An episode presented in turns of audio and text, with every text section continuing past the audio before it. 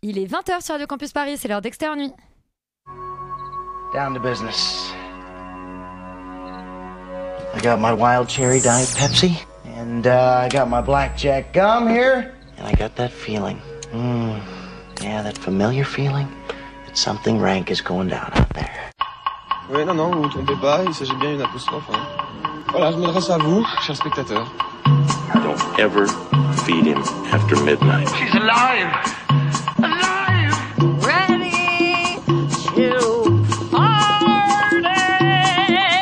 I'm sorry, Dave. I'm afraid I can't do that. I'm a man? Well, nobody's perfect. Qu'est-ce que c'est faire C'est pas quoi faire. Les acteurs sont à l'aise dans leur personnage, l'équipe est bien soudée, les problèmes personnels ne comptent plus, le cinéma règne. Vers l'infini À une semaine du grand final d'Externe une émission de Noël avec le top et le flop de l'année, c'est l'heure de la répétition générale. Répétition générale, c'est aussi le titre d'une joyeuse comédie dont nos joyeux comiques de chroniqueurs vous parlent ce soir. En bon chef d'orchestre, je saurais les mettre au diapason du maestro de Bradley Cooper. Et narcissique comme tous les grands génies, je ferai en sorte que l'émission ne tourne qu'autour de moi. Alors, deux, trois choses à savoir à mon sujet, à l'instar de Céleste Brunkel dans le long métrage éponyme, je suis la fille de mon père. Et comme Garance Marillier, j'habite pas loin de la rue des Dames, mise à l'honneur dans le film des rappeurs de la rumeur. De là à dire que je fais partie des nouvelles coqueluches du cinéma français, il n'y a qu'un pas que je préfère franchir à la nage pour traverser la Manche et exporter mon talent en Angleterre. Il faut dire qu'on m'y promet un accueil royal avec la saison 6 de The Crown, mais peut-être un destin funeste si je venais à jouer les poules mouillées face à la menace Nuggets. Oui, c'est le nom de la suite de Chicken Run, sans contexte le meilleur titre de l'année, Code Code Codec. Externe Nuit, c'est parti.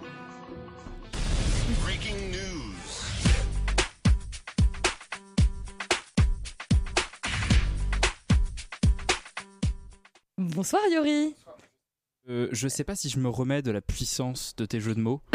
C'est-à-dire que c'est l'avant-dernière euh, émission de l'année et je suis genre pulvérisé par le code code codec à la fin. Je, je sais pas par où J'ai pas été jusqu'au rock'n'roll des Galinacées, mais j'aurais pu. Non, mais il y a un côté cocorico que t'aurais que t'aurais pu faire aussi. Enfin, il y a plein de blagues à la con que que que qu'on a Bah pas oui, mais il faut, quoi, il faut finalement. regarder sous le pied pour l'émission. Est-ce que le, euh, le box-office de l'année est lui aussi Code Il- est, il est, ass- avec il les est seulement semi-cocorico puisque Ah. les trois mousquetaires arrivent en deuxième position à 700 euh, 000 entrées, ce qui est un peu, euh, je crois, c'est similaire au premier, un peu en dessous, mais c'est à peu près la même chose. On, on- on se doute bien que les gens iront voir des films familiaux d'aventure pendant les vacances, c'est tout le mal qu'on leur souhaite. Et en première position, il y a Wonka euh, qui fait près de 800 000 entrées pour sa première semaine, ce qui est à la fois étonnant vu le registre du film dont on a parlé la semaine dernière, mais pour ma part plutôt bienvenu. Le film fait par ailleurs un excellent score également aux États-Unis où euh, il fait des bons scores en semaine, ce qui est très rare. Euh, généralement, les gens vont aux États-Unis vont plutôt au cinéma le week-end et c'est comme ça quand on comptabilise le box-office US. Et bien là, non, lundi et mardi, il continue à engranger des millions de dollars de recettes. Donc euh, les gens sont plutôt friands de cette comédie musicale avec Timothée Chalamet qui se noie dans du chocolat en 3D. Donc pourquoi pas. En troisième et quatrième position, les films d'animation de l'hiver avec Wish et Migration. Et puis euh, tout- ensuite, tout un tas de films dont on vous a déjà parlé. Je voulais juste parler de Winter Break qui fait une meilleure performance que prévu puisqu'elle avait très mal démarré la semaine dernière et qui en est à peu près 60 000 entrées. C'est pas incroyable, mais euh, c'est un peu une remontada puisque on le voyait plutôt à 25-30 et et il y a quand même eu un effet bouche à oreille sur ce film euh, qui, qui est plutôt plaisant. Et je remarque quand même qu'on a parlé, à part de Wish, de quasiment tous les films, euh, ce qui est une bonne nouvelle. Et je crois que c'est pas la même chose pour ce 14 heures de Paris, Hmm. euh, Laurent. Eh ben écoute, la semaine dernière, euh, il me semble que c'était quasiment carton plein. Oui. Euh, là, pas du tout. Ça commence par Aquaman et le Royaume perdu, dont j'avais oublié l'existence, qui fait 1058 entrées pour 18 copies. Donc une moyenne de 59, euh, qui euh, moyenne de 59 qui fonctionne plutôt pas mal quand même. hein. C'est un, assez bon début euh, pour un film euh, avec le roi des poissons. Enfin en deuxième place, euh, Les Colons, c'est un film argentin euh, qui a l'air de se passer au 18e ou 19e Oui. siècle. Celui-là, je l'avais mis au programme. sur des colons. N'étiez pas euh, chaud. qui a été sélectionné à Cannes, il me semble, et qui Tout fait, un fait. beau démarrage pour un film quand même assez un peu plus difficile et un peu obscur, qui fait 565 entrées pour 13 copies, donc une assez grosse moyenne de 43. Euh, enfin, en troisième position, il y a Ma France à moi, le film avec Fanny Ardant et un migrant afghan, euh, voilà comme Il comme tombe à pic celui-là. hein. Qui fait euh, un, score assez étrange, qui fait 437 entrées, ce qui est pas énorme, et pour moi seulement 5 copies, donc une euh, moyenne par copie de 87, donc la plus grosse moyenne par copie. Les gens se sont déplacés en masse dans les quelques salles qui le... euh, Les personnes âgées, Laurent. les personnes âgées les, ou les Afghans, je ne sais pas. Euh, en tout cas, il y a des gens qui sont allés le voir au cinéma. J'ai aussi envie de j'ai aussi envie de vous parler d'un film euh, qui s'appelle euh, Un corps sous la lave, qui est aussi un obscur film euh, argentin, mais vraiment très obscur. Un corps sous la lave qui n'a pas suffi à, qui est pas un spectacle manifestement, qui a suffi à ramener les foules parce qu'il ne fait que 9 entrées pour une copie, donc une moyenne de 9. Euh, Neuf corps c'est, sous la lave euh, Neuf corps sous la lave peut-être, qui ont vu ce film qui a l'air d'être très expérimental, extrêmement chelou sur des déserteurs, des, des comment dire, des expéditions de Christophe Colomb qui ont fui euh, le bateau en volant une voile. J'ai pas compris plus ce qui se passait, ça a l'air d'être vraiment très étrange. Euh, si vous aimez le cinéma expérimental argentin, euh, allez le voir. Bah attends, on peut encourager euh, vraiment les gens à aller voir ça. Euh, le premier film dont on vous parle ce soir, c'est la fille euh, de son père, d'Erwan le Duc. On écoute euh, la bande-annonce. Rosa Ouais, Ça fait longtemps que t'es là ça fait 17 ans. Et les résultats? Metz Metz Hmm Les beaux-arts de Metz. Si vous pouviez garder un œil sur ma fille. Elle va se retrouver toute seule ici pour la première fois. Loin de moi. Je vous laisse mon téléphone. Romane, la fille de son père, c'est le nouveau film d'Erwan le Duc avec euh, Céleste Brunkel, qu'on aime Tout à beaucoup. fait, qu'on adore. Euh, qui, bon, je vais le pitcher, même si la bande-annonce finalement le raconte assez bien. C'est l'histoire de Rosa, euh, qui est née en fait d'une union entre son père, donc euh, qui est joué par Nawel Pérez Biscayar, et une femme qu'elle a jamais quasiment euh, connue, en tout cas dont elle a peu de souvenirs. Et Rosa va bientôt partir du nid familial puisque et donc quitter son père pour suivre ses études à Metz. Et donc le film raconte l'évolution de leur relation à ce moment précis euh, bah, de la vie de, de Rosa et euh, sachant qu'il y a quelques fantômes euh, de, de- du passé de la mère notamment qui ressurgissent ici et là. Moi c'est un film que j'ai découvert à Cannes du coup à la semaine de la critique et dont je garde peut-être le souvenir le plus précis en fait de tous les films que j'ai vus à Cannes à moitié endormi. Tant il y a de bonnes inventions et une relation père-fille qui est extrêmement touchante et qui je trouve marque parce que j'en ai vu peu en fait des comme ça au cinéma même si on a eu le droit à After Sun et à des choses euh, très belles euh, euh, récemment. Moi, j'avais déjà adoré Perdrix, donc le, premier film d'Erwan Le Duc, et j'étais curieuse de découvrir celui-ci. En fait, ça manque pas. si on a aimé Perdrix, je pense qu'on aimera La fille de son père parce que c'est un film qui, une fois de plus, a euh, énormément de fantaisie et de poésie, mais qui n'oublie jamais de nous raconter une histoire. Et presque plus encore, je trouve, dans La fille de son père que dans Perdrix, même s'il y a évidemment une narration qui est très bien tenue euh, dans Perdrix, mais c'était d'autant plus euh, fantastique. Là, on se concentre quand même sur un truc assez concret, donc la relation père-fille, et surtout, c'est traité avec énormément d'humour. Moi, c'est aussi ça que je retiens dans du film, avec euh, Nawel Pérez Biscayar et Céleste Brunkel, qui sont tous les deux excellents, qui doivent apprendre euh, à se dire au revoir et à s'autoriser à grandir d'une certaine manière euh, séparément.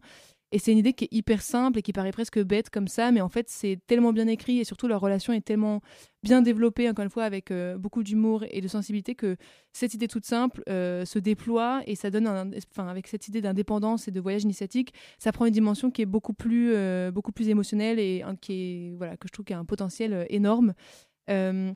Je regrette un tout petit peu, euh, je crois, cette espèce de retour d'intrigue en fait sur la mère euh, que je comprends sur le papier, puisqu'on veut nous faire comprendre que le père doit un peu faire le deuil en fait de, de la mère euh, pour en fait laisser passer, partir sa fille et faire des études, etc. Mais en pratique, je trouve que c'est la chose qui nous intéresse le moins en fait dans la narration et que c'est vraiment leur relation sur laquelle on se concentre qui pour moi a un intérêt crucial. Euh, après, voilà, la, mise en scène d'Erwan Le Duc, si, pour, pour les personnes qui connaissent, c'est, je trouve qu'il arrive toujours à être exactement au bon endroit pour euh, euh, à la fois être dans une espèce de tonalité décalée et jamais ridicule. En fait, c'est, tout est filmé avec une grande finesse, une grande sensibilité. On est toujours au bon endroit, à la bonne distance des acteurs. Et je trouve que c'est un film, même si c'est complètement euh, secondaire dans, la vie de son père, qui raconte très bien l'éveil du désir chez les adolescents. euh, et ça donne une image que je trouve assez belle, en fait, et assez juste de, la jeunesse, même si probablement un petit peu euh, idyllique. Mais, que je, pareil, que je vois rarement au cinéma, en fait, une jeunesse aussi bien montrée, aussi bien, dont le portrait est aussi bien fait. Donc voilà, je trouve que même s'il y a quelques petites maladresses dans, ce film, c'est un, film qui fait du bien et dont on sort vraiment avec beaucoup d'enthousiasme et de poésie, quoi. Imen, tu partages euh, l'enthousiasme euh, de Roman pour la poésie de la fille de son père? Bah, je partage à 100% cet enthousiasme. C'est pareil, je l'ai vu, c'était le film de la enfin, qui clôturait euh, la semaine de la critique à Cannes. Et c'est vrai qu'en fait, c'est d'une poésie folle. Enfin, je trouve que cet homme a un peu tout compris ce qui faisait le cinéma. C'est que, comme tu l'as dit, bah, il y a quand même cette histoire qui est ancrée dans le réel, qui est ce moment de transition que tout le monde a un peu vécu, où tu as 18 ans, tu es encore sous le toit de ton père, mais à la fois tu vas partir, il reste deux semaines où en fait t'es encore un enfant, mais plus vraiment. Et ça, je trouve qu'il a vraiment réussi à le transcrire dans son universalité finalement. Mais en choisissant cette histoire, euh, le fait que ce père ait eu aussi Céleste Brunkel à, à 20 ans, donc il y a aussi peu de différence d'âge en fait euh, entre eux, euh, je trouve ça sublime. Et le film s'ouvre en fait sur une dizaine de minutes où il arrive à nous raconter 16 ans de la vie de ces deux personnes avec bah, la musique qu'on a un peu entendue de la qui est juste magnifique. Et en fait, en 10 minutes, on rentre dans le film, dans un très grand film. Et moi, personnellement, j'en ai- pleuré parce qu'en fait, c'est quelque chose où, comme tu l'as dit, c'est d'une telle poésie, mais dans la simplicité. Et c'est ça que je trouve extrêmement fort dans ce film et encore plus fort que dans Perdrix, que j'avais beaucoup aimé. Euh, c'est que vraiment là, on assume le fait euh, de faire un film simple et où la beauté va résider dans juste. euh, un bol de céréales qui va rester là, enfin des mini gestes en fait, et on sent aussi qu'il y a eu un travail avec les acteurs et un travail chorégraphique euh, énorme puisque c'est une partition dense en fait quasiment pendant tout le film entre ces deux personnes là, entre ces deux corps qui habitent un même espace, et ça j'ai trouvé ça mais absolument absolument sublime. Euh, J'aime les personnages aussi hauts en couleur en fait d'Erwan Leduc. C'est vrai que là les personnages principaux sont peut-être un peu plus simples entre guillemets que dans Perdrix où tout est un peu barré, mais il y a des, espèces de, de personnes comme Youssef, le copain de Céleste Brunkel, qui euh, s'obstine à escalader, à passer par en haut pour entrer dans l'appartement parce que c'est sa manière à lui d'être romanesque. C'est romantique, ouais. Mais c'est romantique et en fait ça on l'assume et tout le monde parle aussi un peu comme s'il récitait un texte, mais c'est aussi dû en fait à la fois à la direction d'acteur, à la fois à la voix de Céleste Brunkel, euh, à la voix aussi de cet acteur Yann Milvovski qui pète un câble sur un terrain de foot. Enfin voilà, il y a des scènes comme ça en fait qui sont complètement atypiques, qui du coup participent bah, à la patte en fait d'Erwan Leduc qui est un peu burlesque par moment et à la fois tout en l'ancrant en fait dans une dans un réel qui est absolument sublime. Euh, après moi, comme Roman, en effet, ma seule euh, réserve en fait se situe sur cette intrigue avec la mère, puisque bah, comme tu l'as dit, moi je suis à 100% d'accord, c'est qu'en fait, dès le début, pour moi, c'est plus une question et j'en ai rien à faire. En fait, ça m'intéresse pas. Ce qui m'intéresse, euh, c'est ces deux personnages. Et ce qui je trouve marrant, en fait, c'est que potentiellement Erwan Leduc, c'est ça qui l'intéressait, c'est le départ de cette mère, lui en tant que scénariste, en tant que réalisateur. Mais c'est vrai que nous, en tant que spectateurs, en fait, on, on l'a très vite évacué. Du coup, d'y revenir, je trouve que bah, ça fait que le film aurait pu être absolument merveilleux et à la fin du coup ça tombe un tout petit peu mais malgré tout je trouve que c'est un très grand film. C'est un film qui est magnifique euh, sur ce que c'est que faire famille puisqu'encore une fois c'est faire famille aussi différemment que comme tu l'as dit moi j'ai assez peu vu en fait cette représentation hyper égalitaire en fait entre un père et une fille qui est vachement dans le dialogue vachement dans l'humour vachement dans la compréhension de l'autre. Et moi j'ai juste qu'une seule hâte c'est de rentrer en famille euh, là pour les fêtes et d'emmener ma petite sœur euh, de 16 ans et ma mère voir ce film parce que aussi je trouve que c'est un film qui qui unit un peu tout le monde et où tout le monde trouve sa place en fait quelque part. Et en ça je enfin chapeau en fait je trouve que c'est un film qui est absolument génial Juste mini parenthèse, mais le père joue un entraîneur de football Ouais, euh, donc, euh, dans ce film. Et il y a juste une scène d'entraînement de football. Enfin, vous n'en verrez euh, pas euh, des comme ça euh, que dans ce film. Enfin, c'est vraiment unique. Enfin, c'est complètement, même en termes de cadre, juste il y a un jeu en fait de ce que tu ne vois pas euh, de, parce que les, les espèces d'adolescents en fait sortent du cadre euh, à des moments et ça fait, c'est ce que tu dis, hein, une espèce de chorégraphie. C'est quasiment de la danse. Enfin, vous allez, euh, je sais pas, je trouve qu'on n'a jamais vu une, un Scène d'anthologie. comme ça. Ouais, voilà. beaucoup d'étonnements en fait et de mini merveilles comme ça enfin ouais, c'est génial Bon, vous, par- vous en parlez bien, vous donnez très envie de découvrir euh, la fille de son père euh, qui est donc au, au cinéma depuis aujourd'hui. Et on va maintenant s'intéresser à Maestro euh, de Bradley Cooper qui pour le coup euh, est visible sur Netflix. Oh, that's uh, 12. Six. No. Eight. Can you try? Just Maybe I should stop and think for a second. You should stop and think, because I am sending it to you. 20. No. So how long do we have to do this for? Well, we need to build up a very strong connection. Maestro, c'est donc le deuxième film du réalisateur euh, Bradley Cooper après euh, Star is Born, euh, qu'on connaît comme acteur, hein, Bradley Cooper au départ. Et il reste dans le domaine de la musique avec Maestro. Ouais, et il continue aussi d'incarner le premier rôle euh, donc, Oui. à l'écran en plus de réaliser le film. Il incarne donc le rôle de Leonard Bernstein, qui est donc un compositeur et chef d'orchestre américain très connu euh, et euh, ouvertement bisexuel. Euh, et donc Bradley Cooper en dresse le portrait, euh, mais en fait surtout le portrait euh, du couple qu'il a formé donc euh, avec l'actrice chilienne Felicia Montealegre, Montealegre, je sais pas si je le dis bien, euh, qui a incarné. Felicia Bernstein, quoi, Oui. finalement. Oui. Allons à l'essentiel. Je sais pas pourquoi je m'obstine à donner son nom de jeune fille. Euh, qui est incarné donc par Carey, euh, Carey Mulligan euh, euh, jusqu'à en fait euh, sa mort à elle euh, d'un cancer du sein. Euh, moi sur le papier il y avait vraiment tout pour que je n'aime pas le film, c'est-à-dire que je suis à peu près indifférente au talent d'acteur de Bradley Cooper. J'avais trouvé A Star Is Born un peu surcoté.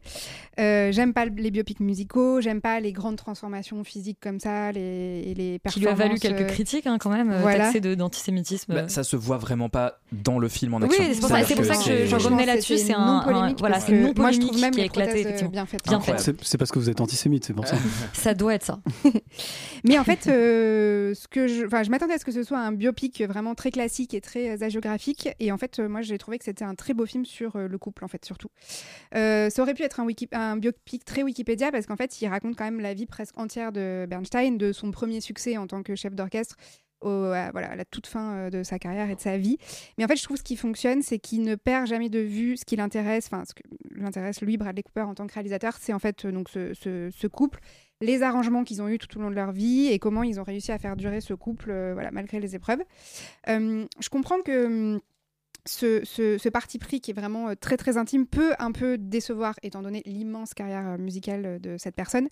Mais moi je trouve que ça apporte quand même un vrai supplément d'âme qui manque je trouve très souvent au biopic et je trouve que même si les scènes musicales ont une importance très relative dans le film, elles sont quand même vraiment extrêmement réussies et voilà les scènes où il conduit son orchestre franchement c'est elles sont, elles sont vraiment virtuoses et elles emmènent, je trouve, tout, le, tout le reste du film.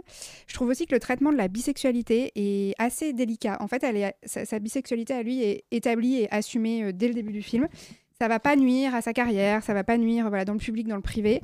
Euh, c'est mal vécu par sa femme, mais, euh, mais voilà, leur, union va rester basée sur un amour qui est réciproque et un espèce de soutien mutuel comme ça, indéfectible. Et même si ça peut manquer un peu d'épaisseur psychologique voilà, sur le, le traitement de ce sujet-là, je trouve qu'en même temps, le fait que ce soit normalisé, ça fait aussi un biopic qui est quand même un biopic d'époque assez euh, moderne. Enfin, moi, j'ai bien, j'ai bien aimé ça, j'ai trouvé ça assez inédit. Euh, je voulais aussi souligner quand même le. Je trouve que souvent dans les biopics, les enfin, basés sur les, des, des personnages masculins, les personnages féminins sont euh, souvent un peu bâclés, qui sont Des faire-valoir, voilà, des ouais. faire-valoir, des, des fonctions support. Ce que je ne trouve euh, pas du tout euh, dans ce film-là. Euh, voilà, elle, a, hum, le personnage de sa femme a moins d'impact sur sa carrière parce qu'elle elle a sa carrière d'actrice à mener. Mais je trouve que vraiment Carey Mulligan, elle, a, elle, est, elle est de tous les plans, elle est toutes les émotions, elle a un cheminement interne et personnel qui est, qui est voilà qui lui est propre. Son interprétation est vraiment bonne et très nuancée. Voilà, le- je regrette juste qu'elle, on l'ait pas autorisé à vieillir à l'écran euh, comme son partenaire, parce que lui, il est grimé, il a des prothèses pour le vieillir, et elle, Ça bien sûr. non. potentiellement plus gênant sur elle que sur lui. Pourquoi? Pourquoi? Bah parce que je- parce que déjà je trouve que sur lui c'est très visible, c'est très marqué. Ouais. Euh, oui non mais Ça pourrait sur elle ça aussi. pourrait- Les femmes Mais je pense vieillissent que- aussi, Aurélie. Oui mais sur les photos elle Après, est moins, enfin sur tu, tu la vois, enfin Oui, puis elle, elle meurt d'un cancer du sein, elle, va Oui, mon- elle- voilà. elle est moins vieille que lui, mais Ouais. bon, quand et, c'est- même. Et- et c'est un- et- et sur les photos, elle est moins, elle est moins marquée euh, vraiment physiquement par le temps que son. Mais c'est vrai que c'est un peu un classique. Alors après, il y C'est a aussi les complètement comédiennes classique, qui mais- refusent de- de- Ouais, ouais. d'être d'être vieillies à Ouais, l'écran, etc. mais je c'est vrai pense pas qu'on Mulligan, voit plus les hommes euh, vieillir que euh, les femmes. Yuri, est-ce que toi aussi, ce maestro de Bradley Cooper, ça a été plutôt une bonne surprise Complètement. Alors moi j'y allais quand même un peu plus euh, acquis à la cause que Manon puisque c'est quand même un peu un film euh, Yuri Core, comme il y en a plusieurs à l'affiche euh, ce soir euh, au Ah, programme. Dès qu'on parle de théâtre musique, finalement. Euh, Ou puisque de Russie, parce que. Bernstein est un est un effectivement une figure majeure de la musique pas seulement classique du XXe siècle. C'est quelqu'un qui a énormément œuvré pour aussi la démocratisation de l'accès à la musique classique. C'est quelqu'un qui qui a incarné une forme de renouveau dans la figure du chef d'orchestre, dans dans l'expressivité de ce que c'est. Et euh, et en ce sens, le film a pas m'a pas du tout raconté ce à quoi je m'attendais, euh, puisqu'effectivement, comme tu l'as dit très bien Manon, c'est un film sur le couple et c'est un film uniquement sur le couple. Et en ce sens, c'est un anti Oppenheimer. C'est un anti euh, euh, regarde comme je te mets euh, toute. euh, si t'as lu un bouquin sur Bernstein, tu vas tu vas probablement rien retrouver de ce que tu connais de sa Ouais. vie. Je dirais presque un anti-Napoléon en fait. Ouais. Ah, Je voulais citer Oppenheimer comme contre-exemple de, des personnages absolu. féminins. Mais en fait, et, et en ce sens-là, c'est vraiment un miroir inversé parce que justement, Bradley Cooper évite sciemment, presque de manière programmatique, tout ce qui va euh, avoir trait à son travail de musicien ou de, de, de, de chef d'orchestre. C'est-à-dire que par exemple, on nous cite des œuvres euh, qui sont importantes, par exemple La Messe, mais qui leur a valu d'être mis sur écoute par le FBI parce que c'était un truc contre la guerre du Vietnam. Il se sera engagé plus tard éga- également pour, euh, pour, pour les malades du sida, enfin contre. non, il, a, il a eu beaucoup d'engagements sociétaux, politiques qui sont complètement mis à la trappe dans le film, presque volontairement, presque Manu Militari et c'est hyper intéressant parce que ça prend vraiment le rebours total de ce qu'on pourrait attendre de ce biopic là. Et en ce sens, quand on râle souvent que les biopics n'ont pas d'angle, celui-là en a un vrai. Effectivement, c'est le couple, c'est la vie intime euh, de Lenny et de euh, et de Felicia. Et de, de ce point de vue-là, c'est vraiment un très très euh, une très très belle surprise parce que justement, au lieu de vouloir s'évertuer à nous expliquer pourquoi en fait la deuxième symphonie de Malheur c'est bien, ce qu'aurait fait un Nolan, et bien en fait il va beaucoup plus se concentrer sur sur qui est qui était dans sa vie intime, comment en fait ces, deux personnages vont en permanence être tiraillés. Et c'est un film vraiment sur le tiraillement et en ce sens c'est même aussi un un anti un anti euh, parce que Oppenheimer va beaucoup plus convoquer un imaginaire Hawksien ou Fordien dans euh, dans, sa narration, dans ce qu'il va essayer de faire. Il va montrer des hommes au travail qui travaillent, qui sont tous en costume et qui travaillent. Lui c'est l'inverse, c'est beaucoup plus Douglas Sirk, c'est beaucoup plus des intérieurs euh, bourgeois new-yorkais, des grands mouvements de caméra, de la musique mélo et des acteurs qui vont vivre une relation qui les tiraille et, euh, et des personnages pardon qui vont vivre une relation qui les tiraille. Et Bernstein est en permanence tiraillé entre sa vocation de compositeur et sa vocation de chef d'orchestre, entre son intériorité et son extériorité, entre son hétéro- hétérosexualité et son homosexualité, puisqu'à l'époque, enfin même le terme de bisexuel était un peu euh, pas vraiment, euh, en tout cas utilisé, mais en tout cas, il y a vraiment une sorte de très très belle performance d'acteur sur ce tiraillement, un très beau film sur ça, un film également sur le tiraillement bah, justement de son épouse qui au début s'en fout, mais en fait elle se rend compte que elle vit dans l'ombre euh, de ce mari qui prend la lumière. Donc en fait ça c'est assez classique, mais c'est très bien montré de manière très, euh, on va dire euh, romanesque, parfois avec des grands plans qui, qui, sont très sursignifiants, mais qui inscrivent vraiment ce film dans une vraie réflexion, dans une vraie démarche intelligente de s'approprier son personnage, de s'approprier ce qui faisait bah, la spécificité de ce type-là, de mettre à la trappe énormément de, de, de- de notices biographiques Wiki- Wikipédia, et ben tant pis, on Mm. n'a qu'à lire un livre euh, sur ce mec-là si on veut en apprendre plus. Donc non, voilà, pour moi c'est un très, une très très belle réussite, très très belle surprise. J'ajouterais que j'ai eu euh, la chance de le voir au cinéma, euh, ce qui, euh, pour Mm. la séquence notamment de la Dans de l'église. Change complètement la donne. C'est-à-dire qu'à la fin, j'étais en larmes parce que c'est absolument magnifique, c'est une musique magnifique. Et pardon, je termine pour la petite anecdote. Le London Symphony Orchestra qui est à l'écran, qui joue en live le morceau, eh bien, il y avait, il y a des gens dans l'orchestre qui sont entrés dans l'orchestre en 73 et dont c'était un des premiers concerts et ils sont Ah, encore, Encore dans là, l'orchestre. Et donc, il y a des vieux musiciens qui sont aujourd'hui vieux, qui à 50 ans ont joué la même performance avec le vrai Bernstein. Donc moi, enfin c'est une espèce de mise, en abîme, euh, c'est cinématographique assez ouf et avec Bradley Cooper qui mais qui singe un peu le mec mais qui l'habite Ouais, vraiment et c'est j'ai dit que j'étais insensible à ses qualités d'acteur, mais là, je le revois là mais aussi. parce et il ça fait complètement bon. oublier l'artifice euh, du make-up. Pardon, je Ouais. me tais.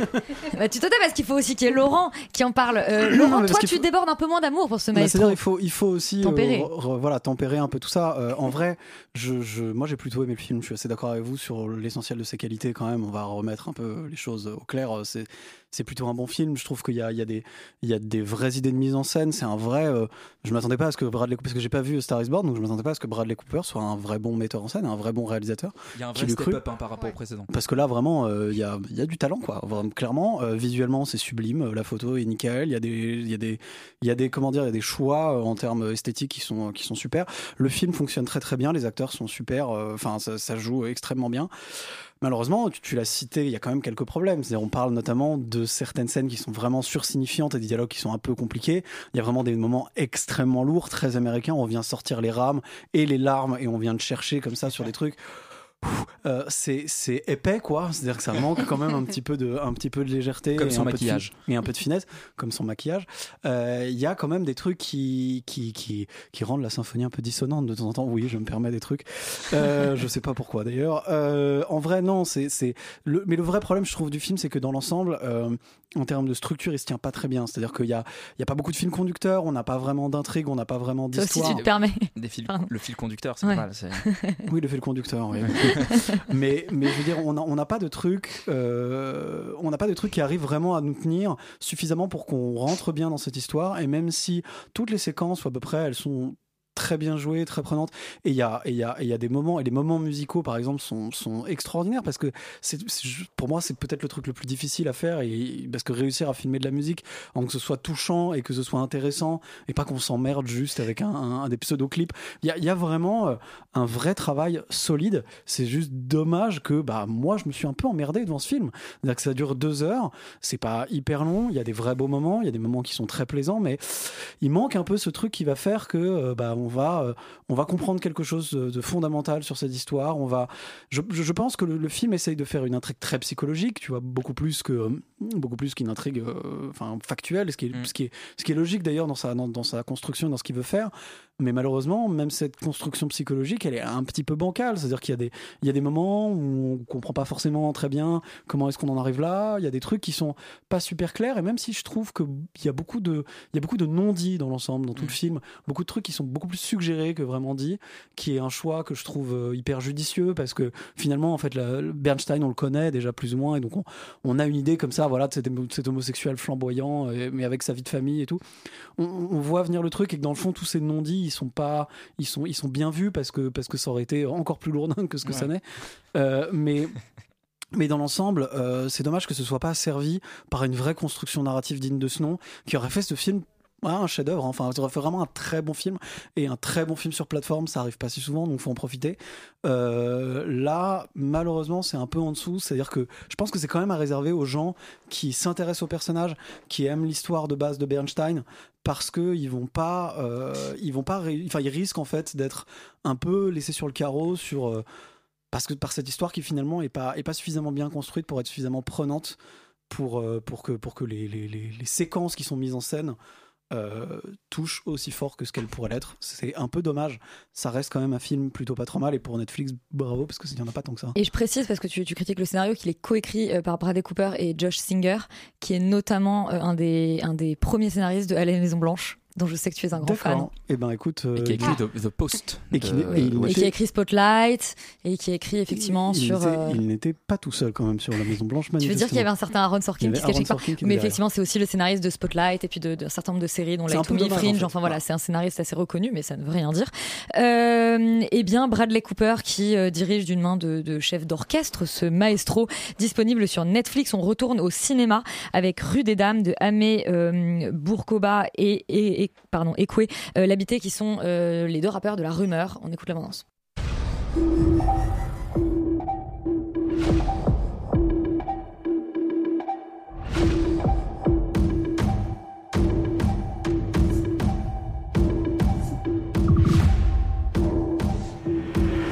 Moi, je gagne à peine un SMIC par mois. S'il n'y a pas les soirées, j'ai 100 balles pour vivre. C'est grave ce que tu te permets de faire dans mon salon. Roman, dans Rue des Dames, on retrouve euh, de nouveau Garance Marillier qui continue de faire des drôles de choix de carrière. Eh oui. Euh, Qu'est-ce que ça raconte, Rue des Dames, à part être le nom d'une charmante rue euh, du 17e arrondissement? Écoute, après avoir vu le film, je ne suis toujours pas certaine de ce que ça raconte. Je vais tenter un pitch. C'est que pour moi, donc ça raconte l'histoire de Mia qui a 25 ans, qui est enceinte, qui n'a pas assez d'argent pour euh, se loger et donc elle va vivre dans un hôtel avec un peu euh, le reste de sous qu'elle a. Euh, elle aussi entre être esthéticienne et faire un truc louche en soirée que je n'ai pas trop compris. Je crois qu'elle ramène des filles un peu belles à des soirées VIP, je ne suis pas sûre, et qu'il y a une histoire de drogue. Voilà.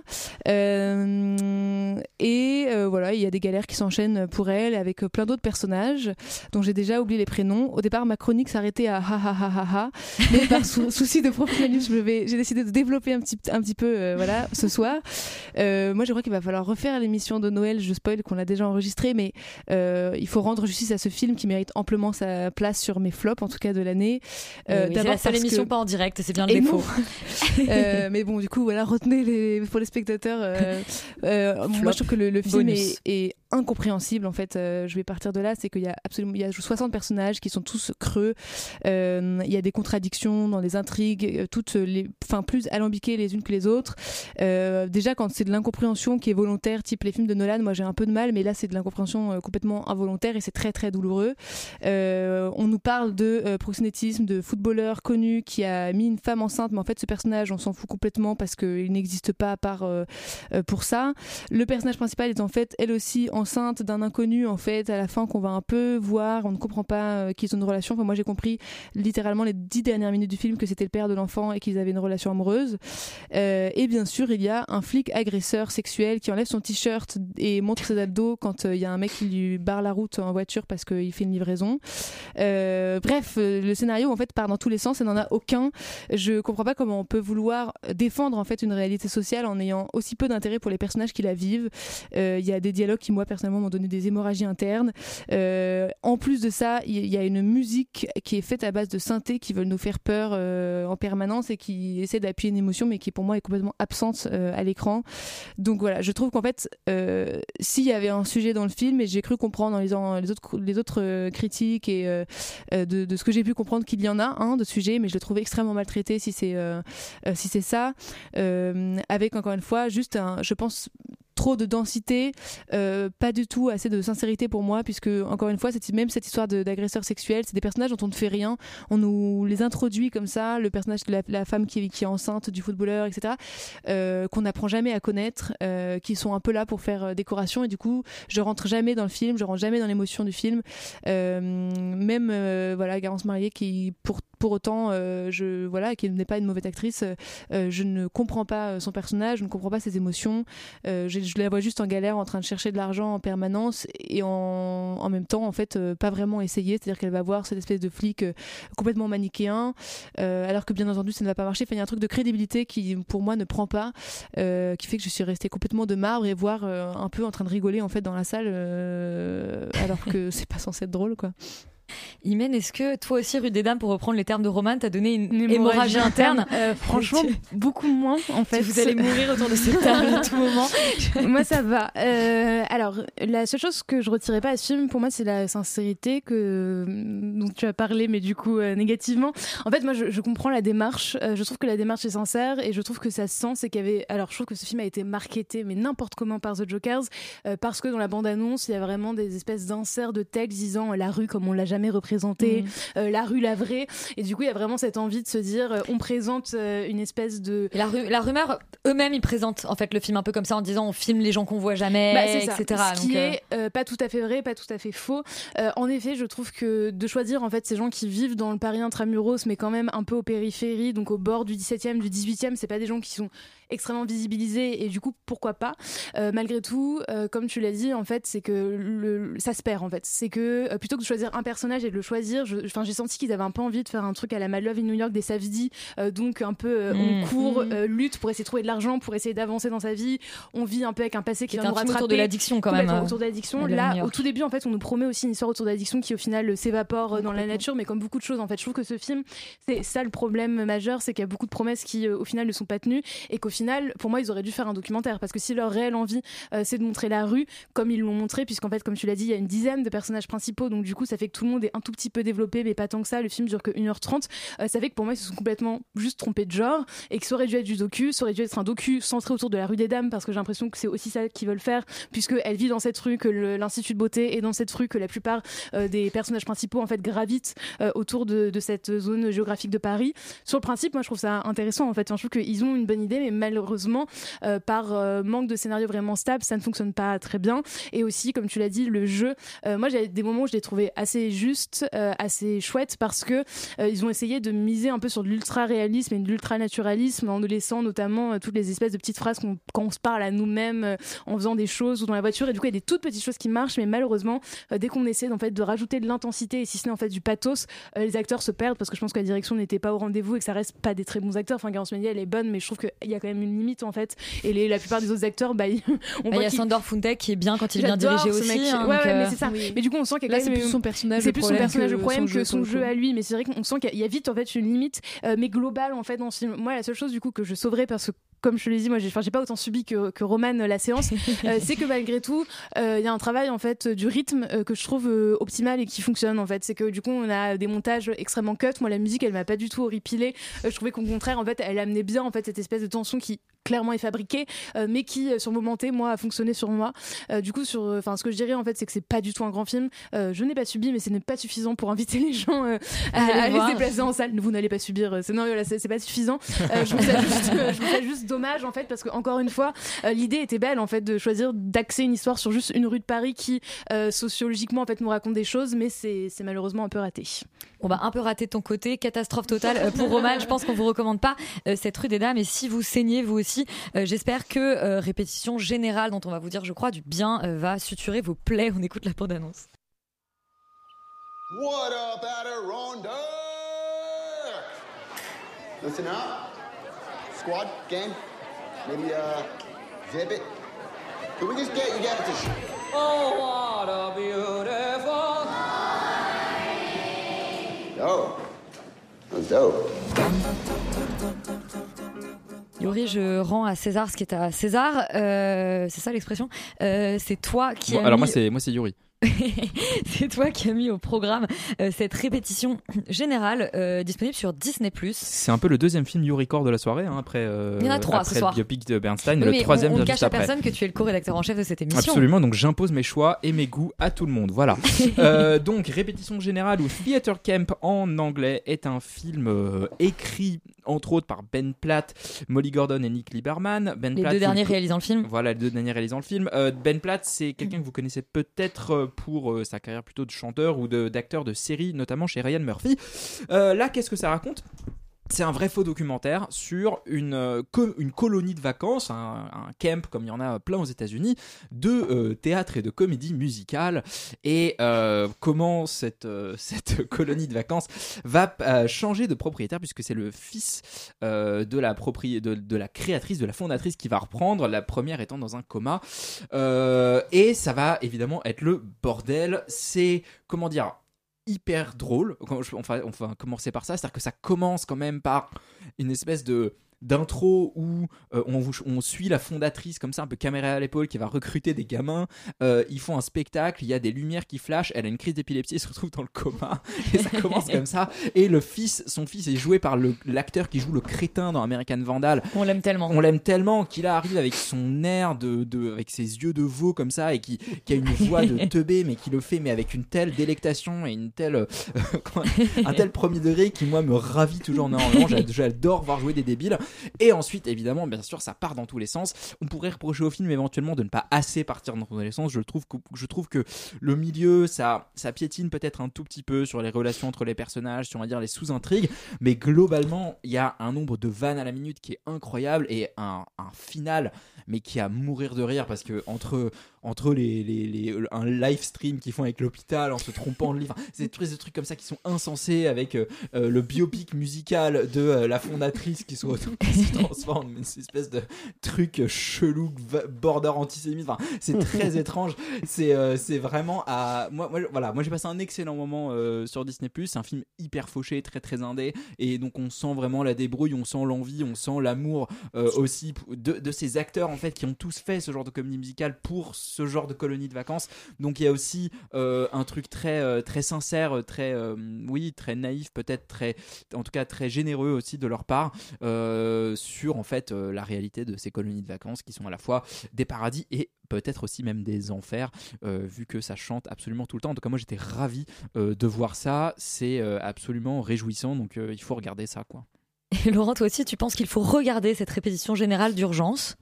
Mais en fait, euh, il y a des bons films sur les plateformes, tu vois, qui. C'est-à-dire que ce truc-là. Cette qui- semaine, effectivement, Ce truc-là euh, qui sort vraiment de nulle part, quand même. C'est-à-dire que c'est. Tu dis que c'est un film fauché, je pense que c'est pas si fauché que ça, parce que c'est quand même Searchlight Pictures alors qui a mis oui, le ils l'ont racheté Ah, c'est-à-dire qu'ils ah, ils l'ont produit racheté. ils l'ont produit avant Parce que c'est été- vrai que c'est 4 millions 6 de budget, ce qui est pas énorme pour un, pour un film. non non non ils ont non non ils ont même même moins je crois enfin c'est vraiment ils l'ont fait vraiment à l'arrache C'est ce que j'ai vu. 19 jours, je crois. Ouais. Ah oui. de 19 jours. Bon, Ouais, mais en tout cas, il y a, euh, c'est un film qui sort un peu de nulle part, qui euh, arrive à être cette espèce de de mélange vraiment genre étrange, d'absurde, de cringe, de méchanceté, enfin de cruauté, je dirais plus que de méchanceté, parce que c'est toujours très bienveillant, c'est toujours très gentil. De la cruauté bienveillante. Ouais, un peu. C'est-à-dire que c'est c'est un peu cruel vis-à-vis des moque, mais- vis-à-vis des gens. On se moque des gens, mais en même temps, il y a toujours une espèce de de petit truc, de petit supplément d'âme qui En va fait, faire ils sont, que ils sont gentiment pathétiques quoi ils sont, C'est- c'est- tout le monde est un peu pathétique, tout le monde est médiocre, tout le monde est un peu minable. Ils sont, Qu'est-ce que j'aime ils sont tous là, ils sont tous là vraiment, mais par défaut, parce que, Ouais. parce que dans le fond, tu vois, c'est vraiment un camp à l'arrache où ils ont du mal à avoir du blé, et, et les profs, c'est tous un peu des losers euh, qui ont un peu tous raté dans leurs trucs respectifs. Et il y a, et y a, y a vraiment ce côté, ouais, de, de naufrage un peu, mais, mais, mais dans la joie euh, et dans la bonne humeur. C'est un peu le, oui, dans le Titanic, mais en première classe, quoi. C'est-à-dire que c'est vraiment tout, tout se pète la gueule, mais en même temps, tout le monde est un peu content d'être là. Euh, c'est, c'est assez. euh, et du coup, c'est très réjouissant, avec des moments vraiment très très drôles, euh, des performances qui sont assez bluffantes de la part des enfants notamment. Euh, Il y, a, il y a vraiment, euh, ouais, un vrai, un vrai truc de bonne humeur, une vraie bonne comédie américaine indé, comme on n'en a pas vu souvent. Peut-être les seuls petits problèmes que, que je relèverais, c'est que c'est quand même très ricain. Je pense qu'il faut connaître un peu les États-Unis, la culture, etc. Sinon, je pense qu'on est un peu largué. C'est quand même. Il y a une euh, part de l'humour qui voilà, et c'est quand nous même dépasse un petit peu. c'est quand même Ouais. très basé sur des références de comédie musicale et de trucs comme ça que moi j'ai pas forcément. Donc je pense qu'il y a pas mal de moments où j'ai pas tout capté ce qui se passe. Contrairement à Yuri. Contrairement à Yuri où je pense que Yuri lui il était il est enfin, il, Au paradis. il était sur un tapis volant tu vois. Moi il y a vraiment des moments où j'étais un peu là waouh euh, je crois que là il y a une vanne mais j'ai pas tout capté. Euh, Tu googlais en même temps. mais, mais du coup, du coup, c'est vrai que ça peut être problématique si vraiment on n'y connaît rien.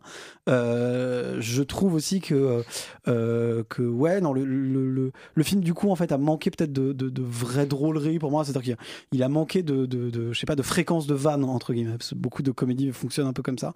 Et donc comme je pense qu'il y en a pas mal que j'ai pas bien capté, il y a pas mal de moments où en fait je, suis un peu, je suis un petit peu largué parce que parce que je comprends, je comprends, enfin je rigole pas forcément de tout ce qui se passe, mais dans l'ensemble c'est vraiment une très bonne surprise euh, et c'est une belle réussite avec peu de moyens, euh, mais avec quand même des bons acteurs et avec un truc qui fonctionne vraiment. Donc euh, moi je pense qu'il faut, enfin c'est un des meilleurs films que j'ai vu cette année probablement qui doit être dans le top 10 et c'est un obscur truc qui passe sur Disney+. Franchement faut, faut le regarder quoi. Manon, toi aussi, euh, cette répétition générale t'a absolument euh, enchanté. Oui, absolument. Euh, moi, je l'ai découvert à Chéri Chéri, qui est un super festival. qui a toujours une très bonne programmation. Et, La euh, chance. et- ouais, et moi, il est vraiment rentré dans mon top 10 immédiatement après, mais il aurait pu passer sous mes radars parce que ouais, il est planqué au fin fond du catalogue de Disney+. euh. Mais euh, ouais, les mocu- c'est le, le genre comme ça du documentaire très cringe, genre The Office, Parks and Rec, moi, c'est vraiment ce que je préfère. Et là, c'est mélangé à High School Musical, à Glee, à Wet Hot American Summer aussi, ça m'a un peu, un peu fait penser à ça. Enfin bref, le mélange est absolument parfait. Enfin, moi, c'est Manon Corps aussi à fond. Euh, euh, alors Ben Platt, moi je suis pas en tant qu'acteur, je, le trouve un peu boring, il m'intéresse pas beaucoup, mais là je trouve que tout le film transpire son amour, euh, la comédie musicale Il a et tout. de donc, second euh, degré sur lui-même, en fait, ouais, c'est voilà, drôle, quoi. sur- ouais. et, euh, et franchement ça fonctionne super bien. Euh, Molly Gordon, pareil que je ne connaissais pas, qui jouait Claire dans The Bear, je n'avais absolument aucune idée que cette personne était aussi talentueuse et drôle. Euh, et ouais, toute, en fait c'est toute cette team de de meufs là, il y a Iowa Deberry aussi dedans qui joue dans The Bear. Euh, elles sont copines avec Rachel Zenott, Emma Seligman et tout. Enfin bref, toute cette team de filles là, qui était aussi derrière Bottoms, euh, super comédie euh, qui a atterri au fin fond d'Amazon euh, Prime euh, Video. En fait, moi, je veux qu'elles fassent tous les films produits à Hollywood, quoi. Elles sont vraiment euh, trop fortes. Rita, tout à l'heure, que j'ai vu, me raconter que c'était l'histoire vraie, en fait, de Molly Gordon et Ben Platt, qu'ils ont, ils sont amis depuis toujours, qu'ils ont fait ces theater camps comme ça. Il y a des images d'archives en plus trop mignonnes. Ouais, ouais, bah voilà, c'est ça. Que elle, elle était vraiment amoureuse de lui avant qu'elle euh, comprenne qu'il était euh, gay. Et moi, ça me fait encore plus aimer ce film. Euh, comme on le disait tout à l'heure, il a été tourné ouais, en, dix- en 19 jours avec pas beaucoup de moyens. Il y a vachement d'impro, mais en fait, je trouve que du coup, toute la forme du film, c'est vraiment un hommage au spectacle vivant. Enfin, ça, ça fonctionne trop bien. Et en même temps, il y a plein de trouvailles de mise en scène qui sont qui sont super. C'est hyper queer, c'est hyper euh, camp. Il y a plein d'humour absurde. C'est on se moque ouais des théâtres kids comme ça là, mais avec vraiment c'est à la fois très méchant et à la fois hyper euh, bienveillant. Et le spectacle de fin, enfin moi je Très- paye très- pour aller le voir quoi. Très lucide en fait, c'est Ouais. est marrant, c'est lucide et du coup c'est drôle. Ouais, ouais, vraiment plein d'autodérision. Et le casting de, de jeunes euh, du, donc de- du film a eu un, un prix à Sundance pour le, le casting d'ensemble, un truc comme ça, et c'est vraiment mérité parce qu'ils sont, ils sont hyper forts et hyper euh, multitâches. Ils sont forts en jeu, en danse, en chant. Enfin, vraiment, c'est, c'est absolument génial. Donc vraiment, regardez ce film. Et ben regardez absolument cette répétition euh, générale. Et puis un autre film de plateforme dont on va vous dire beaucoup de bien, c'est Chicken Run, la menace Nuggets. Au-delà du fait d'être absolument le meilleur titre de l'année, c'est donc la suite de euh, Chicken Run, euh, réalisée par euh, Sam Fell, les studios Hardman. Bande annonce.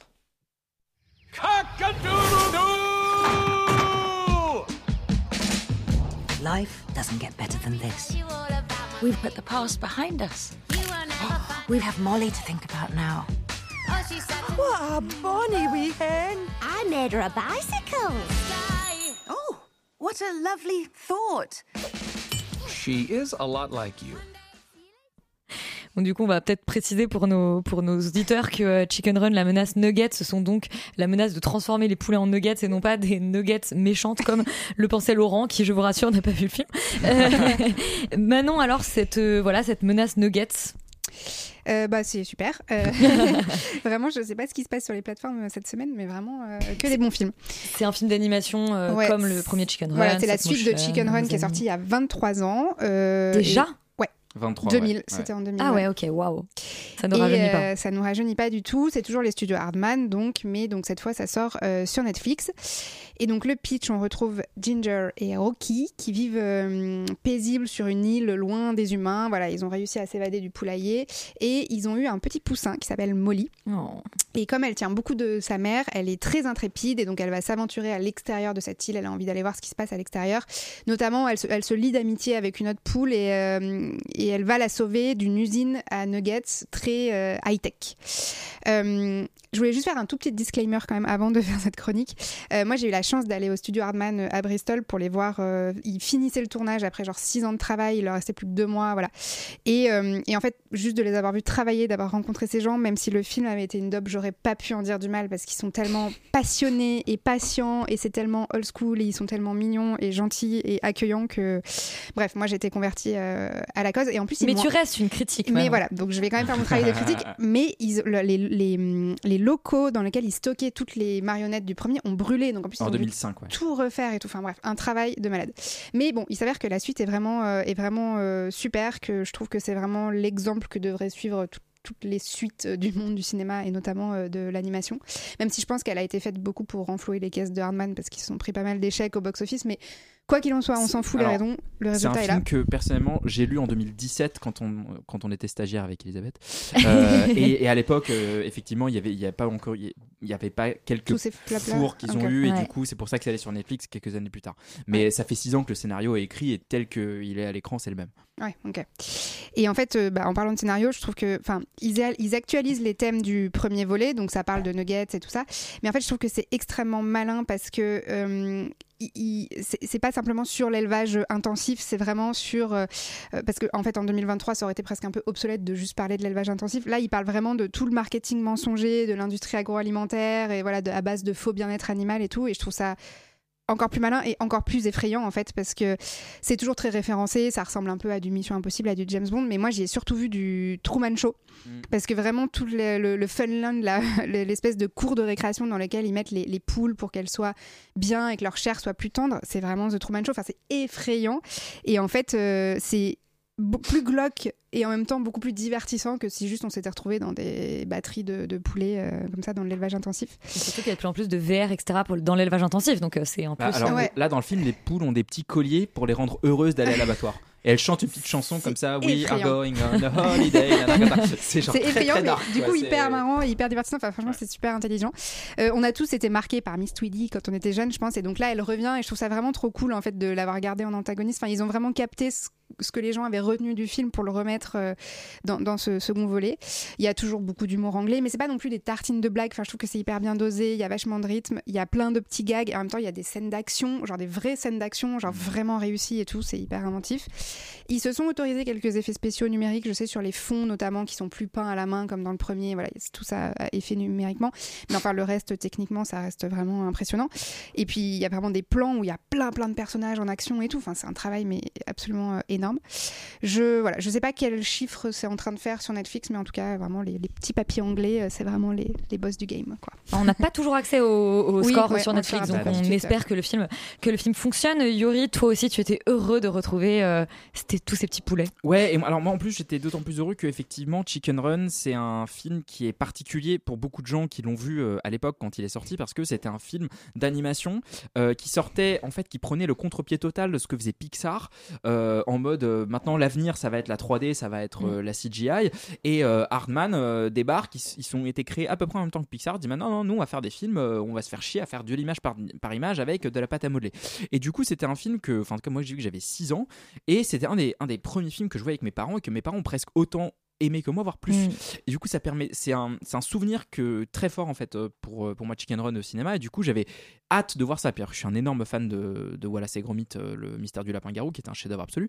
Et, euh, et, Oui. et en fait, et ça faisait quelques années que, à, à mon sens, en tout cas, Hardman avait un peu perdu son âme dans effectivement dans euh, le fait d'avoir fait de la 3D au milieu des années 2000, euh, d'être complètement passé du côté obscur de la force, euh, d'avoir délaissé en fait ce qui faisait le sel de leur film, c'était la noirceur aussi de leur sujet, c'était la méchanceté, c'était le, le la violence aussi de certains sujets qui étaient traités. J'ai revu de Chicken Run 1 récemment, et quand même ça démarre par une espèce de séquence montage sur le générique où on voit des poules se faire décapiter avec une hache. Enfin, c'est quand même très très très violent. Enfin, c'est il y a un truc euh, qui est très Là très aussi, prenez plus ou moins le contre-pied de Pixar. Et en fait, qui, euh, qui, euh, qui fait penser à toute l'imagerie des camps de concentration. Donc il y a quand même un truc qui était très très dark. Et là, en fait, là où effectivement c'est très intelligent dans cette suite, c'est que le premier faisait effectivement beaucoup référence à la grande évasion avec Steve McQueen. Donc il y avait effectivement l'idée qu'on était chez les, chez les un camp, de- enfin, camp de concentration avec des nazis. Là, effectivement, on va beaucoup plus chez James Bond et euh, notamment on va toute l'imagerie des années 60. Et du coup, c'est assez cool aussi l'aspect rétro anglais euh, de tous ces gadgets un peu un peu pourris, euh, les télécommandes qui marchent pas, enfin euh, tout euh, suréclairé avec euh, des, des avec du gris, du vert, euh, du rouge, enfin des couleurs beaucoup plus criardes. Euh, ils, ont avec ce film-là un peu retrouvé, je trouve, leur âme de ce qui faisait le- le- leur intérêt, puisque justement ils ont un peu fait la paix avec le fait que oui, on pouvait utiliser la 3D, on la met un peu en fond, on l'utilise peut-être pour pour euh, pour euh, simplifier certaines séquences d'action éventuellement pour aller plus vite, mais euh, mais en gardant toujours ce qui ce qui fait leur savoir-faire et ce qui fait le, bonheur de ces films. Ben, c'est la patience effectivement, c'est de se dire mais en fait ils sont allés euh, jusqu'à là pour faire ça. Euh, Il y a des gags visuels incroyables et il y a parmi en fait les, des séquences les plus angoissantes que j'ai vues cette année avec euh, ces poules qui chantent euh, qu'elles vont en vacances euh, en allant dans un énorme soleil qui s'ouvre comme ça alors que derrière il y a un abattoir qui, qui en fait des nuggets. C'est quand même assez sombre et c'est très bien et, et, notamment Miss Tweedy qui se transforme en nuggets géant donc t'étais pas très loin Laurent dans, dans ton analyse. Oui, bien, on recommande absolument de regarder Chicken Run, euh, la menace Nuggets, qui est donc disponible euh, sur Netflix. Et on va rester sur cette plateforme avec la dernière saison de The Crown. C'est la saison 6, toujours créée par Peter Morgan. Euh, on écoute la bande-annonce.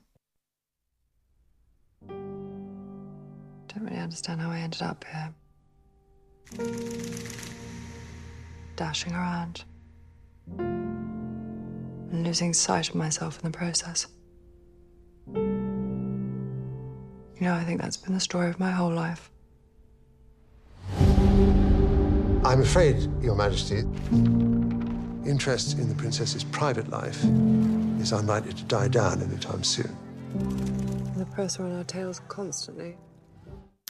Yori, euh, Yori, n'importe quoi. Laurent, euh, la saison 6. C'est pas du tout la voix d'Yori. Euh, la saison 6 de The Crown, la dernière, euh, on retrouve. J'allais dire, on retrouve euh, la princesse Diana au moment de. On va, en fait, euh, cette saison 6, elle commence en gros euh, quelques jours avant la mort de la princesse Diana et elle se termine au moment de, je, je- je- je vais faire un peu de spoil parce que c'est vrai qu'on sait pas trop mais bon Euh, elle se termine au moment du mariage du prince Charles Je, je Avec- trouve avec pas que ce soit un énorme spoil. c'est pas un énorme spoil, mais bon, c'est vrai qu'on on sait, on sait jamais, on sait jamais vraiment. on sait- en fait, au début de la série, on sait pas quand est-ce que ça finit. Et du Oui. coup, ça va changer potentiellement euh, la perspective de ce qu'on va raconter. Euh, la- la- cette saison, elle a eu la particularité d'être découpée en deux, en deux parties, une partie de quatre épisodes, une partie de six épisodes. La première partie est vraiment centrée sur Lady Di euh, et ce- toute son histoire avec euh, voilà et sa, sa mort et, et, et ses- et les quelques jours en fait, quelques semaines avant avant sa mort. Euh, et et la deux seconde partie va plus s'intéresser à, on va dire, le reste de la famille royale et comment est-ce qu'ils vont s'en sortir après ça.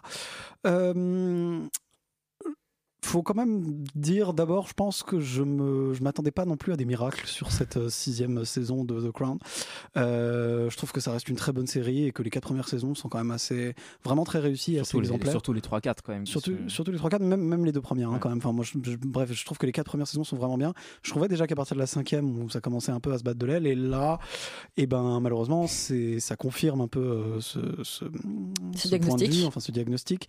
Euh, c'est quand même euh, assez faible. Et dans le fond, même si je trouve qu'il y a des choses qui sont réussies, euh, ils ont réussi quelques trucs, notamment surtout dans la deuxième partie, Mm. même si je trouve que la première partie avec Lady Di est quand même assez compliquée et vraiment longue, et on a sorti les rames. Et, il Et puis surtout, ils inventent beaucoup de choses. Peut-être. Qu'ils inventent énormément de en choses. fait, beaucoup de choses qu'on connaît pas. Ouais. En plus, il fallait, il fallait, euh, ils ont, en fait, ils voulaient mettre du screen time à Lady Di parce que c'est Lady Di et que ça fait vendre. Euh, très clairement, c'est compliqué, c'est un problème. Quatre épisodes, c'est beaucoup trop long. Et dans l'ensemble, on s'en cogne. Il y, a, il y a- il y a, je pense, le pire épisode de la série qui est dans cette première partie, qui est le 2 ou le 3, je sais plus, euh, où on s'emmerde quand même ferme. Euh, Où elle est dans son petit bateau. euh, là, en- Ouais, enfin, en gros, il se passe absolument rien. Euh, le, euh, le, euh, je trouve qu'il y a quand même des choses qui sont réussies, notamment sur le personnage de William et sur la relation qu'il a avec sa grand-mère. Euh, je trouve que ce qu'ils arrivent à faire avec le personnage du prince Charles est assez intéressant parce qu'il est quand même euh, présenté de manière très dure globalement dans les, dans les saisons précédentes et on essaie de le racheter un peu, mais il s'est fait de manière assez, assez solide. Il y a, on retrouve quand même un vrai truc sur les personnages qu'on avait, euh, qu'on avait vraiment dans les séries précédentes. Et il y a cette volonté, en fait, quand même, de, de, de faire cette série autour de personnages hein, de manière presque un peu à l'ancienne et qui, est- qui est finalement assez, euh, assez solide et assez touchante et assez réussie. Malheureusement, en fait, il y a des très gros problèmes dans cette, dans cette série, euh, enfin, dans cette saison. Notamment, je trouve, dans, dans certains moments qui sont, qui sont inacceptables de cringe, quoi. C'est-à-dire, il y a des trucs qui sont, kitsch, en fait. qui sont vraiment, genre, ridicules, où on va faire revenir des personnages morts, on va faire des trucs comme ça qui sont, genre, très, très durs à regarder. qui sont goulags, quoi. qui sont vraiment euh, très très compliqués. On sent en fait que globalement les créateurs savent pas trop quoi faire en fait de cette fin de règne et de cette fin de vie de l'Elisabeth II et qu'en gros ils sont un peu emmerdés parce qu'ils savent qu'il faut parler de Lady Di et qu'en gros ils en font des caisses sur Lady Di parce que c'est le gros truc. Mais derrière c'est probablement une histoire un peu trop récente. Ils ont tourné en fait pendant que alors que enfin ils ont commencé le tournage l'Elisabeth II était encore en vie donc du coup c'était pas forcément facile de savoir comment est-ce qu'ils allaient terminer le truc. En termes d'écriture, ils Voilà. ont dû un peu ramer, Il peu- on, sent, on sent en fait qu'il y a du, qu'il y a du verglas en fait dans l'ensemble et que Il y a pas le recul des autres saisons. Et ils sont pas un peu emmerdés pour réussir à trouver ce qu'il y a de vraiment intéressant dans toute cette fin de règne et d'ailleurs dont ils coupent quasiment euh, 15 ans ou qu- presque 20 ans parce que finalement ça se termine sur le mariage du prince Charles qui est Parce qu'ils veulent pas 2006. rentrer dans les histoires de pédophilie du prince Parce qu'ils veulent pas rentrer dans les histoires de pédophilie du prince Andrew, mais il y avait d'autres choses. Je trouve que du coup, en fait, il- il- par exemple, le prince Harry est un peu le parent pauvre finalement de cette histoire, même si ils essayent de lui dire quelque chose, mais du coup, ils sont un peu perdus parce qu'ils sont obligés de lui faire des dialogues hyper, hyper, euh, hyper explicatifs, hyper signifiants, parce qu'il a pas beaucoup euh, d'espace en fait à l'écran pour exister. Euh, et la scène se termine, je trouve, enfin, la série se termine, je trouve, dans une des pires séquences possibles où en fait euh, on a euh, le, le- prince euh, enfin le duc d'Édimbourg qui qui, explique qui vraiment, explique très clairement le point de vue de la série sur tout le long de la série en quelques phrases parce que bon Alors qu'on a bien compris. alors que globalement on a bien compris ce qui se passait il y a, il y a, des- il y a vraiment des, des moments de lourdeur et de Mais le dernier plan est magnifique. Mais le dernier plan est joli, c'est vrai. Il y a des belles choses en fait qui ont pour moi du mal à rattraper les, les gros problèmes qu'il y a dans cette saison 6. Après pour les gens qui ont vu toute la série et qui ont bien aimé, ils vont il faut je pense qu'il faut quand même la regarder parce que ça se termine et que c'est comme ça, mais il était temps. Oui, Yuri, toi, tu trouves aussi que cette saison 6 euh, commence franchement à battre de l'aile pour Oui, reprendre le, ouais, le terme de Laurent? Mais en fait, je pense que le- son problème, c'est aussi son projet. C'est que ça s'appelle The Crown et non pas The Queen. Et du coup, par conséquent, euh, l'ensemble de la famille royale est quand même beaucoup, beaucoup moins intéressant que euh, Elisabeth II. Et du coup, dans les quatre premières saisons, ben, il n'y a pas beaucoup de personnages. Il y a euh, effectivement Elisabeth II, ses premiers ministres, le duc d'Édimbourg, un peu le prince Charles de par- par-ci par-là. Et puis, et puis c'est tout. Mais après, on a commencé à rajouter Diana, on commence à rajouter Camilla, on commence, commence à rajouter bah, le prince Charles qui prend plus d'importance, on commence à rajouter Harry, on commence à ja- rajouter William, on commence à rajouter Al-Fayed. Et du coup, au bout d'un moment, en fait, effectivement, la série perd complètement euh, son centre de gravité. Je pense que Peter Morgan, qui est le créateur et le scénariste en chef de la série, est très emmerdé par son propre film qu'il a écrit il y a maintenant plus de 20 ans, qui s'appelait euh, The Queen, avec euh, Hélène Mirren de Stephen à. Frears, et en fait qui traitait déjà de la mort Ouais. de Diana du point de vue de la monarchie. Et du coup, et- il doit inventer autre chose. Mais sauf qu'il il a déjà dit quasiment tout ce qu'il avait à dire sur sur- ce en sujet-là. fait, je pense qu'on le force un peu à parler de Bah, Diana. on le force un peu, mais en fait, et du coup, je trouve qu'il fait, un- on sent qu'il comble du vide et qu'il essaye de trouver un autre angle désespérément que ce qu'il a déjà fait, alors qu'il a, il a déjà très bien fait dans un film, que le film a une quinzaine d'années, je crois, et que euh, et qu'il traite euh, tout à fait de ce sujet-là, et qu'il n'y a pas besoin de plus que ça. Et donc là, en fait, effectivement, on va inventer des personnages de photographes qui n'existent pas, on va inventer euh, le fait que Al-Fayed a forcé son fils plus ou moins à se, à se, à se rapprocher d'elle, ce qui est complètement euh, fabriqué, et du coup, ben. pff, à quel intérêt de passer 4 heures avec, euh, avec cette histoire-là Moi, je serais un peu moins dur que toi sur, les, sur le truc de la fin. Je pense que ils ont fait ce qu'ils ont pu, mais euh, moi, j'ai trouvé le dernier plan quand même très beau et il y a un côté, bon voilà, effectivement un peu, un peu épais aussi là-dessus, mais qui, qui, pour, qui a fonctionné sur moi. Mais euh, effectivement, il y a. Il y a un problème à un moment de point de vue, de, de, simplement de protagoniste, d'être simplement avec la reine, ce qui- ce qu'on aimerait faire. Et moi, c'était déjà pour mon problème de la saison 5, c'est que la reine passait complètement à la trappe. Là, elle reprend un peu du poil de la bête dans la dernière partie de la série. Et donc là, on est Ah, enfin, et elle fait un peu des trucs de reine. Mais sinon, pour le reste, euh, oui, euh, Princesse Anne, euh, Princesse Margaret, euh, Prin- euh, Prince Bidule et Princesse Machin, c'est quand même un peu, euh, un peu moins intéressant, quoi. Donc une fin en demi-teinte euh, pour cette euh, The Crown qui euh, s'achève après sa sixième saison. Euh, C'est déjà euh, la fin d'Externe. On remercie euh, Axel de l'avoir réalisé et on vous dit surtout à la semaine prochaine puisqu'on nous fera euh, notre émission de Noël, euh, deux heures de top et de flop de l'année 2023. Beaucoup de, débats à venir et puis évidemment euh, on vous dit à l'année prochaine cette fois-ci. What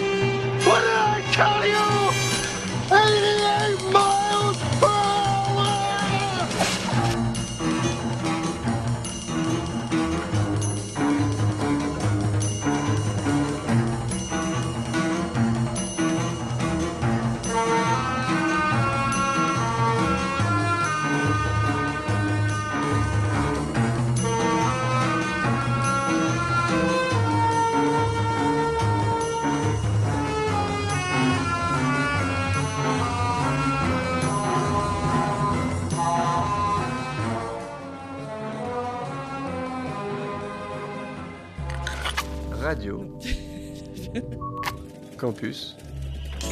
Paris. Il est 21h.